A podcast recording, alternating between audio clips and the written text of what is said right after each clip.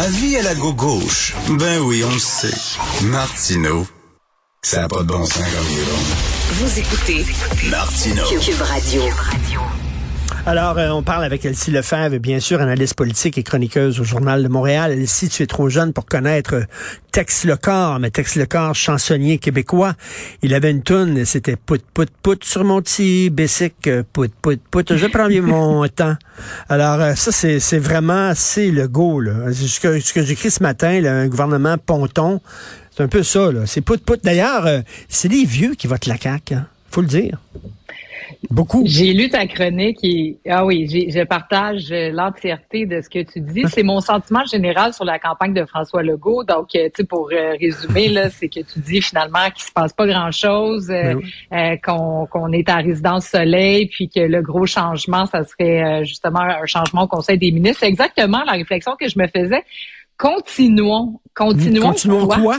Tu sais, donc, exact. On- n'a rien compris pendant cette campagne-là. Une chance que François Legault est parti très en avance parce que, bon, il a gouverné, il y a eu la pandémie, euh, puis il y a quatre oppositions. Donc, le vote se, se- se divise et il y a personne qui réussit à, à- à se, à se démarquer pour former un, un courant d'opposition parce que la campagne de François Legault, on va se le dire, c'est un échec. Et la proposition donc, c'est surtout ça qui m'inquiète davantage parce que, tu sais, on peut se mettre les pieds dans les plats. Ça, c'est une chose. On peut, euh, bon, faire un mauvais débat, être fatigué, mais tout ça. Sauf que quand on regarde plus froidement les idées, ben c'est quoi? Tu sais, à la dernière élection, on parlait des maternelles 4 ans, bon, on parlait des maisons des aînés, bon, on parlait de l'immigration, le français. Bon, c'est encore un peu de tout ça, mais en, en un peu. Ouais. euh, Non, on il n'y a, pas- il y a, le pas- il y a- projet de y a- pas projet. Et si la CAQ est un ponton, Québec solidaire, c'est la moto marine. Ça fait des vagues, ça. Ça fait vroom vroom. Ben oui, effectivement. C'est ça que Gabriel Nadeau-Dubois a voulu montrer tout au long de la campagne, de montrer qu'il y avait comme une alternative, puis une autre manière de concevoir le Québec. Peut-être, ceci dit, que, que Gabriel Nadeau-Dubois et Québec solidaire, ben, ils vont un peu trop drastiquement. On parle de révolution. Moi, ce matin, j'ai écrit oui. sur la révolution transport Ben oui. de Québec solidaire. Mais c'est un, un exemple marquant sur, OK, est-ce qu'on est capable au Québec d'aller ailleurs? Est-ce qu'on est obligé de continuer avec les mêmes choses? Si on regarde le transport avec François Legault, ben, tu sais, on parle du troisième lien, on s'époumonne à parler de ça depuis des semaines, des mois, voire des années. Mais ultimement, c'est quoi? C'est parce qu'on a un problème de trafic, les gens sont pris dans le transport. Puis ce qu'on fait, c'est qu'on leur propose une, une solution équivalente, c'est-à-dire plus d'autoroutes. C'est démontré que ça fait juste générer plus de bouchons de circulation à long terme. Puis à la limite, si on dit, tu sais, OK, on va faire un troisième lien, on a besoin de connecter les deux rives. OK, mais qu'est-ce que tu proposes pour passer à une nouvelle ère? Puis Québec solidaire là-dessus, ben moi, je les ai trouvés habiles parce que c'est quoi, là, en 2022, on devrait avoir des tramways, des trains, des autobus, un service de transport collectif qui a de l'allure. On nous parle de la ligne bleue, puis ça, c'est le plan de François Legault. Cinq stations de métro de la ligne bleue qu'on a annoncé il y a 25 ans. On n'a pas été capable de le faire. On n'a rien fait dans le dernier mandat. Puis on nous annonce ça comme, wow, la révolution des quatre prochaines années. Moi, ça me, ça, ça me rend triste. Puis c'est ça. Puis c'est euh, quand quand quand tu euh, quand tu gouvernes, tu gouvernes pour les prochaines générations. On le dit souvent, là, pas seulement pour ta, ta, prochaine élection, les prochaines générations. Puis avec le prix de l'essence, t'es connais les jeunes, t'es fréquentes là, euh, ils sont pas propriétaires d'automobiles. Ils vont avoir comme une auto, ils vont demander comme une auto, mettons. Puis quand ils doivent se promener sur de longues distances, ils vont louer une auto. Mais tu sais, ils n'auront pas de champ, ils n'auront pas de maison là. Ben exactement. Tu sais, il y aura toujours des voitures. Puis là, on va avoir des voitures Oui. électriques et tout ça. Puis tu sais, il faut pas démoniser les voitures. Donc moi, c'est là des fois que j'embarque pas avec le discours de Québec solidaire, puis ou encore le discours de Projet Montréal euh, à, Montréal. C'est que là, on démonise les gens ordinaires qui ont besoin d'une auto. Je veux dire, quand tu as deux, trois enfants, même un enfant, faut peut-être tu te promènes euh, pour aller porter ton enfant au hockey, tu te promènes d'un quartier à l'autre, d'une ville à l'autre, tu fais l'épicerie. À un moment donné, il y a des moments où est-ce qu'on a besoin d'une voiture. Mais il y a aussi des moments où il faut trouver des alternatives.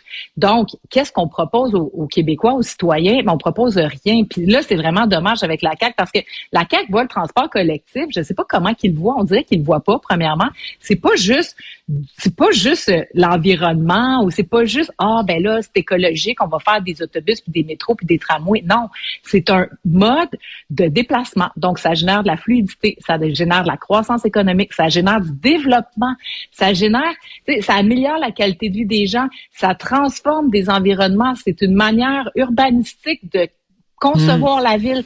Donc, l'équipe de François Legault voit absolument rien de ça. Puis, la révolution de transport que propose Québec solidaire, je trouve ça important d'en parler parce que ça devrait être sur la table de chevet là, du prochain premier ministre. On pense que ça va être François Legault, mais même des futurs euh, élus, même des conseillers municipaux, des maires, parce qu'on doit vraiment transformer notre manière de concevoir les transports parce que de toute façon, on s'en sortira pas.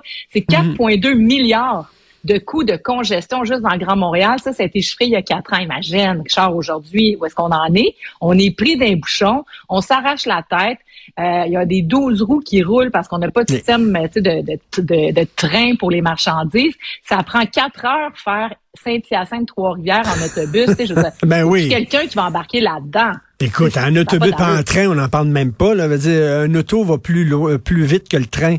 Euh, écoute, euh, lorsque euh, François Legault a rencontré des journalistes du journal de Montréal, Rémi Nadeau, Geneviève Lajoie, Antoine Robitaille, il a dit, oh, l'immigration, là, j'en parlerai plus parce que c'est trop, c'est trop délicat. Il vient de dire ce matin à la Chambre de commerce de Montréal si on reçoit 80 000 immigrants, ça va être suicidaire pour le Québec. On va encore y retomber sa tomate? Ben oui, mais je comprends pas. C'est comme un peu, ben c'est à l'image de sa campagne. C'est comme si François Legault réalise pas qu'il y a des dossiers qui sont délicats, où ça, où il y a des humains derrière ça, parce que oui, on peut parler de la question de l'immigration, puis effectivement, l'immigration, ça a un impact nécessairement sur la, la, la, situation du français au Québec, mais derrière ça, il y a des histoires humaines, il y a des gens qui se sont joints au Québec, qui ont appris le français ou qui sont en cheminement de l'apprendre, qui cherchent à trouver un emploi, qui veulent déménager en région, peu importe. Il y a des, des, des enfants d'immigrants de deuxième, troisième génération qui se sont super bien intégrés, mais il l'a fait une fois. Moi, la première fois qu'au début de la campagne, François Legault a comme un peu associé, bon, l'immigration, c'est pas avec les valeurs des Québécois, il y aurait de la violence. Je me suis dit, OK, là, il a juste échappé, là, c'est un point de presse. La reine, la reine, la reine est morte, il a été sauvé par la cloche, tu sais, parce qu'après ça, on a parlé de la ah. reine pendant une semaine. Mais là, il est revenu, après la mort de la reine, il est revenu là-dessus. C'est ça. Il est revenu aussi sur l'immigration une autre fois. Là, c'est la troisième fois qu'il revient là-dessus aujourd'hui. En plus, c'est pas comme s'il savait pas, parce que là, il était à la Chambre de commerce de Montréal, il fait un discours qui est écrit, il y a ses téléprompteurs, donc euh, c'est pas échappé, là. Donc, c'est sciemment écrit dans son discours.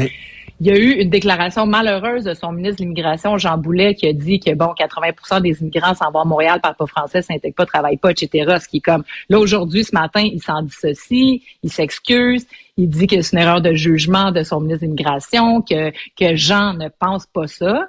OK, on peut croire ça. Mais à un moment donné, là, les petites bourdes comme ça, tu sais, Joyce et Chacuam, tu sais, dire que la situation est réglée à Joliette, puis tu sais, voyons donc, là, question autochtone, là, oui, mais loin d'être réglé, là. Puis tu sais, il dit, j'en parlerai pas.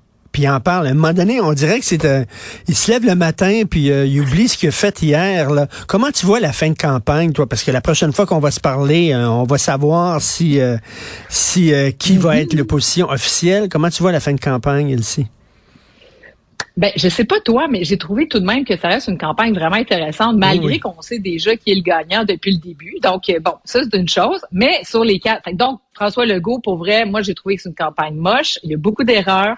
Heureusement, comme je, je disais tout à l'heure, ben, il part très à l'avance. Donc, lui, au départ, là, il, a, il a foncé dans Éric Duhem à Québec. Il était beaucoup, beaucoup à Québec. Il a pas trop parlé de QS au début.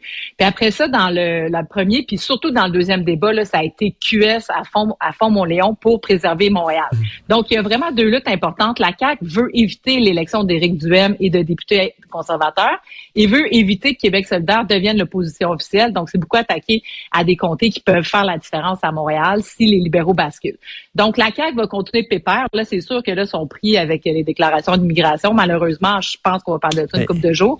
Mais eux, c'est faire sortir le vote puis éviter que les péquistes s'en aillent. Fait que là, lui, il va nous parler d'économie, euh, la stabilité, euh, on continue, ben, comme tu disais, là, on continue sur le ponton. Puis, mais t'as vu, Éric Duhem, là, il prépare ses troupes, Éric Duhem, pour des résultats décevants. Là. Il leur a dit, ça se peut qu'on ait aucun député, puis tout ça, faut pas lâcher, blablabla.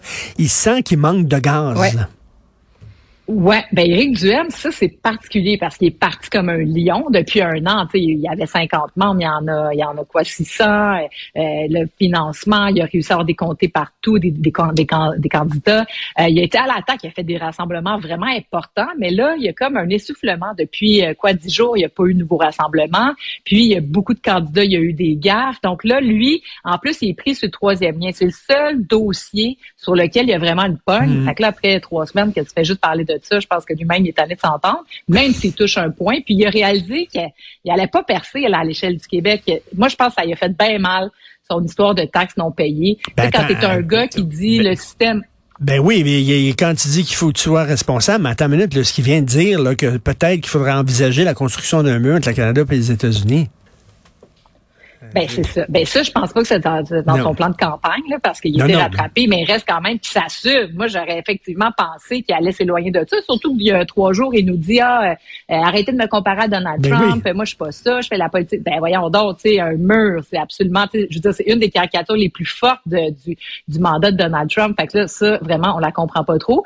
Puis, ben, euh, c'est ça, son histoire de, de, de, taxes non payées, c'est que quand tu dis que le système, que l'État québécois, euh, il est trop gros, il est trop gras, il faut couper dans le gras, il faut bien gérer, etc. Puis voyons donc, c'est pas grave de gérer tes finances personnelles. Euh, peut-être que pour les gens de Québec ou en tout cas de la région de Chaudière-Appalaches, Beauce, ça n'a pas eu trop d'impact parce qu'ils le connaissent au quotidien.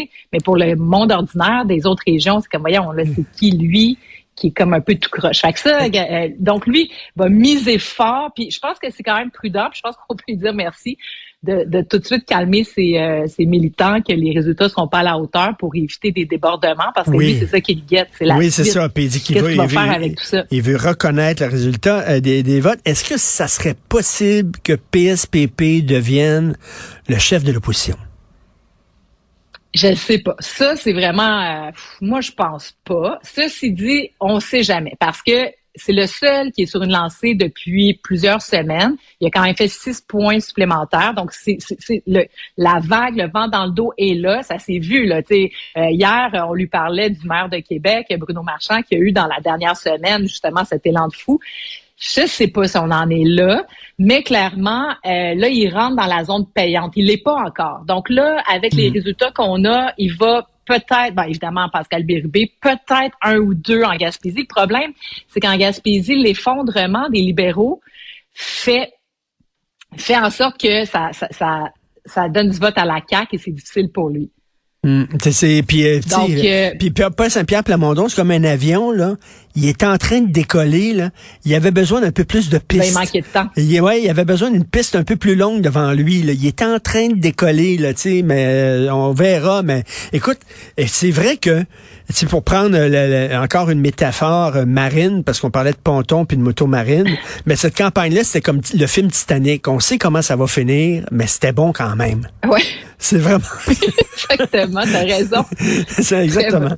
Merci, Elsie. Toujours un plaisir de te parler, Elsie Lefebvre. Salut, bye.